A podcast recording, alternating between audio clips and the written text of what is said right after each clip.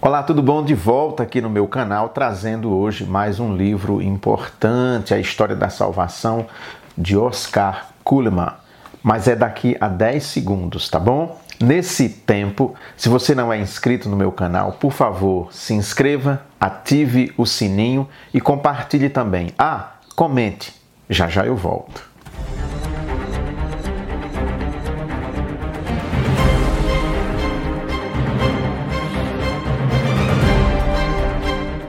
Se soubermos ler a mensagem que a história da salvação nos endereça, compreenderemos que o êxito não depende de nós. Certamente Deus nos convida a entrar em Sua obra, mas é Ele, Ele somente, quem lhe dará o desfecho. Que importa, pois, os êxitos e os fracassos? Se soubermos nos abandonar a Deus, escaparemos à autoconfiança excessiva do fariseu e ao ressentimento do ser humano decepcionado. Em nossa esperança, Deus cumpre seu plano.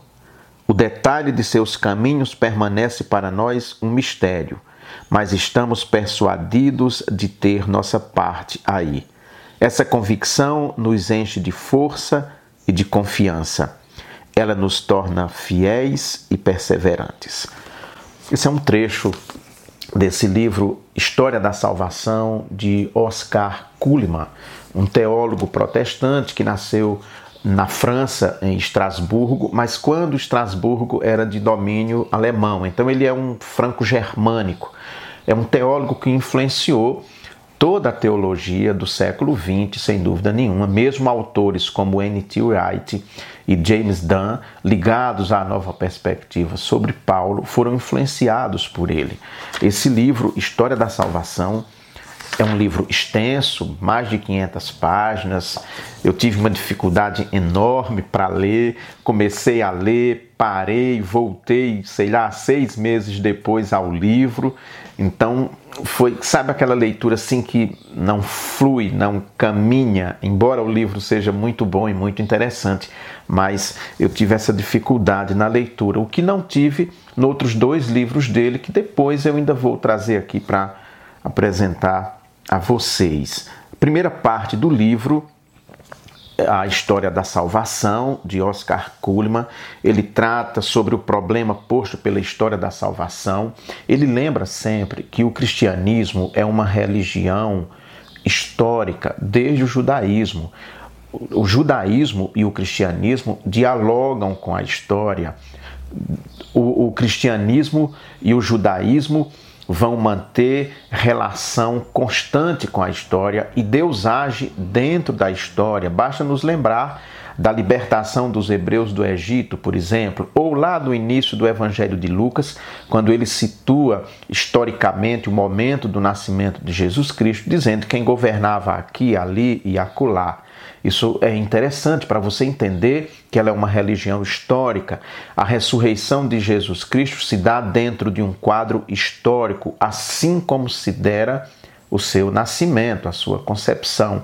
É dentro da história. Então, para você conhecer bem o cristianismo, é importante que você também conheça a história, quando o cristianismo surge, o seu contexto histórico, social, econômico, e Kuhlman tem um grande conhecimento histórico, e neste aspecto aí sim ele se aproxima de N.T. Wright, de James Dunn, de Ed Perry Sanders, que são autores também que estudaram muito a história do cristianismo e do judaísmo do primeiro século. A segunda parte, a gênese da concepção histórica da salvação, evento e interpretação, sua relação no conjunto da Bíblia, como é que vai se dando esse processo à medida que a Bíblia vai caminhando, à medida que as coisas vão acontecendo, até que ponto também é clara essa ideia de história da salvação. É mesmo uma história, vem ela é progressiva, ela vai acontecendo como acontecem os fatos históricos, ou ela não se dá nessa uh, linha cronológica como se dão os fatos históricos. A fé das testemunhas na história da salvação, o profetismo bíblico, aqueles que falavam assim diz o Senhor, e mais do que isso, mais recentemente, evidentemente, as testemunhas da ressurreição, as testemunhas dos milagres que fizeram o nosso Senhor, as testemunhas de suas parábolas, dos seus ditos, de tudo aquilo que ele disse, fez, daquilo que ele é, passou não só para os seus discípulos, mas também para as multidões a partir de sua própria vida, de sua própria vivência, a partir de que momento esses ditos de Jesus, por exemplo, tomam tão, tanto significado. Então, ele lembra que a fé das testemunhas é fundamental para a gente compreender tudo isso. Aí ele faz traça algumas linhas da história da salvação reconhecidas relacionadas no Novo Testamento. Claro, ele centra aqui nós estamos tratando principalmente no Novo Testamento. Terceira parte, características fenomenológicas, a história da salvação passada pelo crivo dos métodos históricos, elementos verificáveis e elementos não verificáveis.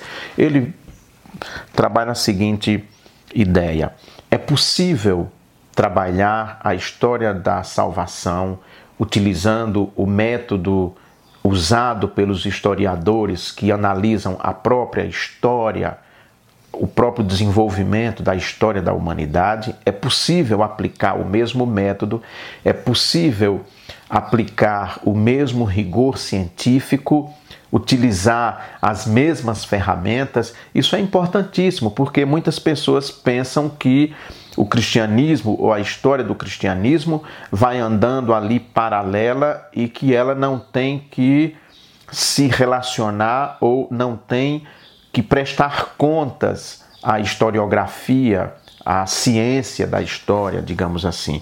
E Kuhlman trata isso com maestria.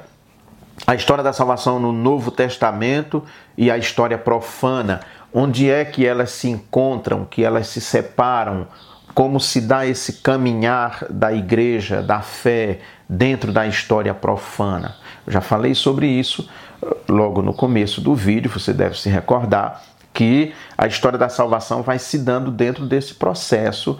Lembre-se do Êxodo, lembre-se do período que os judeus ficam no Egito, depois são transportados por Moisés para Canaã isso se dá dentro de um processo histórico, encontrando nações, povos tendo que guerrear, a posse da terra em Canaã e depois o cristianismo, principalmente. Basta ver a igreja cristã, a perseguição, a tensão que vai haver em determinado momento entre a igreja cristã e o Império Romano. Basta lembrar que dos apóstolos somente João não foi morto pelo império, de certa maneira, pelo poder que naquele momento dominava a Palestina do tempo de Jesus. Os principais tipos no Novo Testamento. A história da salvação em germe no pensamento de Jesus, o cristianismo primitivo e a dilatação do tempo intermediário. Ah, sim ele trabalha muito aqui essa questão de o que o Senhor Jesus pensava a respeito do fim, ou o que as pessoas contemporâneas dele pensavam a respeito do fim. Para eles, o fim seria algo muito próximo, ou a instauração, a vinda do reino de Deus, a segunda vinda do Senhor Jesus Cristo, seria algo que aquela geração iria presenciar, iria ver, essa é uma discussão que vai perpassar grande parte do Novo Testamento. Esse é um dos temas, por exemplo, que impulsiona Paulo a escrever sua primeira carta aos Tessalonicenses. E quanto ao fim, ele está próximo mesmo? Quando o Senhor Jesus diz que aqueles acontecimentos se darão antes que aquela geração morra. O que ele queria dizer exatamente com isso? Que isso foi literal? que o fim seria, ele pensava realmente que o fim seria ainda durante aquela geração e as pessoas que estavam ali em sua companhia viriam esse fim, ou esse fim se daria a partir de sua morte e ressurreição. O que ele quis dizer com esses ditos? Essas são questões que ainda hoje perturbam a exegese bíblica. E Kuhlman trata dessa questão. Ele vai dialogar muito com um teólogo seu contemporâneo, que é o, o talvez é, o formulador né, da teologia liberal, que é Albert Schweitzer. Ele vai questionar muito a questão do liberalismo, da visão que o liberalismo tem a respeito do Senhor Jesus, da ressurreição, é, é, dos milagres, enfim. E ele ocupa muito tempo tratando de todas essas, de todas essas questões, de todos esses pontos que são é, relevantes né, para o cristianismo, relevantes para a, história da salvação. Vai dialogar muito com Bultmann, Bultmann e sua teologia do Novo Testamento. Aliás, é o autor que mais ele questiona, é o autor que mais ele confronta é Bultmann e a escola que se criou em torno de Bultmann sobre os ditos de Jesus, sobre as ideias que o próprio Senhor teria tido ou a comunidade cristã teria tido, ele vai eh, questionar muito e dialogar muito com Bultmann. É importante que se conheça o Novo Testamento, a teologia do Novo Testamento de Bultmann, para que a gente possa entender a raiz desse debate que se dá aqui. Mas ele também vai debater com Joaquim Jeremias e outros autores relevantes. Paulo e a história da salvação. Ele quando ele mostra a questão dos sinóticos, que para os sinóticos não é tão evidente a história da salvação, mas ele vai dizer que entre Paulo e João, o evangelista, vai haver uma confluência muito grande de ideias no que diz respeito à história da salvação propriamente dita. É nesses dois autores do Novo Testamento que ele vê isso de forma mais clara, de forma mais evidente. A quarta parte, perspectiva dogmática e sistemática, limitação e continuidade da história da salvação. A história da salvação como norma para os acontecimentos do presente a história da salvação e o culto. Esse capítulo é muito importante, porque ele vai trabalhar a questão dos sacramentos. Já um pouco antes ele começa a trabalhar os sacramentos, mas aqui nesse momento ele vai aprofundar mais ainda o assunto e mostrar a relação íntima que existe entre a história da salvação e o culto cristão propriamente dito, assim como é concebido pela igreja primitiva e pela igreja pós aquele primeiro período.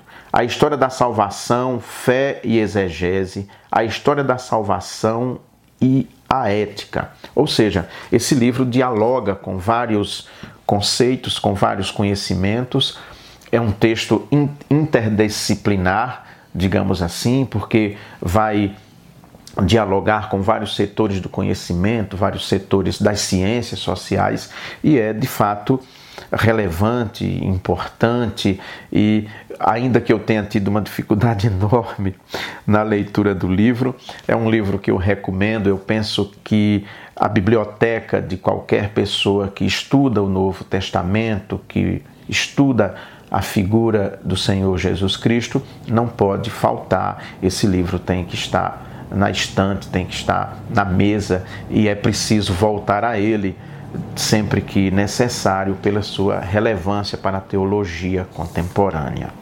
É isso aí, História da Salvação, Oscar Kuhlman. Se você ficou até agora, mas ainda não é inscrito no meu canal, por favor, se inscreva, ative o sininho, dê um joinha e a gente se vê. Bye bye, tchau, tchau.